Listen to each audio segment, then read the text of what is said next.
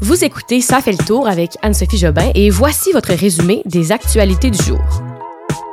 Fini le masque presque partout. La Russie annonce un cessez-le-feu dans l'usine d'Azovstal de Mariupol et Justin Trudeau veut renforcer le libre choix des femmes.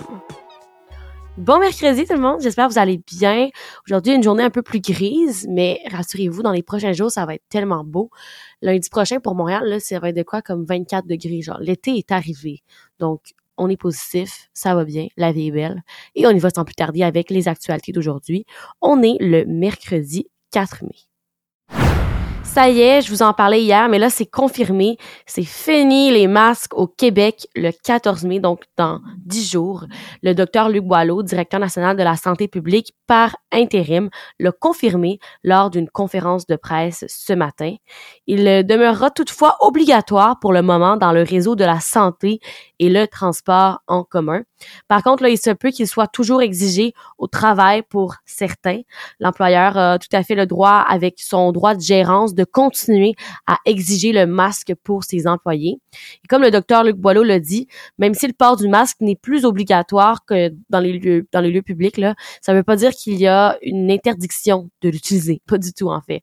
Euh, il va plutôt être facultatif et on pourra bien sûr le porter par choix personnel ou par souci de protéger les autres. Donc, dans une entreprise, c'est surtout dans ce cas-là, hein, disons, euh, on va se le dire avec la pénurie de main-d'œuvre, on peut pas trop se permettre des employés qui ne rentrent pas parce qu'ils sont infectés par la COVID-19.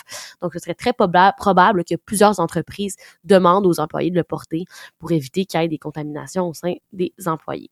Et euh, on peut on peut dire que ce sera pas considéré comme abusif pour les employeurs de demander à ses employés de continuer à le porter parce que c'est vraiment une mesure qui est mise en, place pour protéger les autres selon la CNESST. Euh, mais reste que la santé publique ne prévoit pas que le retrait du masque entraînera une hausse des cas ou des hospitalisations à court terme, donc vous n'avez pas à vous inquiéter. Bon, par contre, la crainte qui demeure, c'est le risque de ressortir le masque en septembre. C'est en effet une possibilité. Le docteur Le Boileau a lui-même confirmé qu'il est probable que le Québec traverse une autre vague l'automne prochain et qu'on pourrait demander un nouvel effort de vaccination et aussi peut-être que le masque reviendra à ce moment-là. Donc, disons, jetez pas vos boîtes de masques tout de suite. Elle pourrait être utile, on sait jamais.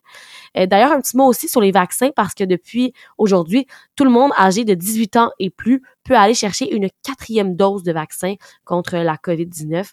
Et je vous rappelle que c'est trois mois minimum entre les doses. Donc, si vous, disons, vous voulez une autre protection, il est possible maintenant d'aller prendre un rendez-vous sur Clic Santé. 70 jours de guerre en Ukraine et je débute cette nouvelle en vous partageant la citation du jour, la citation de papa. Cette fois-ci, une citation de Albert Einstein. Euh, il dit, le monde ne sera pas détruit par ceux qui font le mal, mais bien par ceux qui les regardent sans rien faire. Je pense que vous comprenez le lien entre la guerre et cette citation d'Albert Einstein. Et encore aujourd'hui, nos yeux sont rivés vers Mariupol, hein, cette ville portuaire de l'Ukraine qui, encore une fois, était au cœur de violents combats ce matin. C'est ce que le maire a confirmé. Et euh, par contre, des nouvelles assez encourageantes pour euh, la ville. Cet après-midi, on apprenait à l'heure d'ici, donc euh, en soirée en Ukraine, que la Russie a annoncé que ses forces allaient cesser le feu sur la Syrie Azovstal, donc cette usine, et ouvrir un couloir humanitaire pendant trois jours à partir de jeudi pour évacuer des civile. Ça commencera donc demain entre 8h et 18h, l'heure de Moscou. Ça sera, va se poursuivre donc le 5, 6 et 7 mai, jeudi, vendredi et samedi. Encore une fois, le but, c'est d'évacuer des civils et la déclaration pour ces couloirs humanitaires a été faite par le ministre de la Défense russe. Par contre, ça reste à surveiller hein, parce que dans le passé, les couloirs humanitaires n'ont pas toujours super bien fonctionné. On parlerait possiblement d'environ 200 civils, dont 30 enfants qui sont toujours dans cette usine. Et euh, je reste à Mariupol pour vous partager cette deuxième nouvelle sur le conflit. Selon les services de renseignement militaire ukrainiens, le directeur adjoint de l'administration présidentielle russe, Sergei Krikenko, est arrivé à Mariupol, encore une fois, pour euh, préparer un défilé. Un défilé militaire qui aurait lieu le 9 mai, jour où Moscou célèbre la victoire sur l'Allemagne nazie. Selon donc encore une fois les informations du service de renseignement ukrainien, là, Mariupol deviendrait euh, un centre de célébration où les avenues principales de la ville seraient nettoyées en urgence. Donc la ville serait propre, les débris et les corps seraient enlevés, tout comme les munitions qui n'ont pas explosé. On peut lire aussi dans ce communiqué-là que les téléspectateurs russes verront des reportages sur la joie des résidents de Mariupol de voir arriver les Russes dans leur ville. Alors, assez spécial ce défilé. Ça reste à suivre. Ce serait le 9 mai prochain. Je tiens à revenir sur cette nouvelle qui a énormément fait réagir hier, celle sur la Cour suprême des États-Unis qui entend mettre fin au droit à l'avortement. Pour ceux et celles qui n'ont peut-être pas entendu parler de cette nouvelle-là hier, là, en gros, c'est que depuis 1973, depuis près de 50 ans, aux États-Unis, il y a un jugement nommé l'arrêt Roe contre Wade qui euh, avait été mis en place et qui légalisait l'avortement là-bas. Avant, c'était pas légal de se faire avorter. Mais en 1973, c'était correct, légal. Et hier, il y a une fuite de documents qui a été diffusée par un journal qui a relevé que ce droit qui est en place depuis, comme je le disais, 50 ans pourrait être retiré. Et si c'est ça qui arrive, ben, ça signifie que l'interruption volontaire de grossesse, l'avortement, ce serait plus un droit protégé par le fédéral, par les États-Unis, mais bien une loi que chaque État américain pourrait établir à sa guise. C'est comme si ici, on prenait une loi qui est gérée par euh, Justin Trudeau et qu'on dirait que les provinces peuvent la gérer par eux-mêmes. Euh, vous, vous comprendrez donc qu'hier, la nouvelle est sortie et aujourd'hui, ben, les réactions sont nombreuses suite à ça.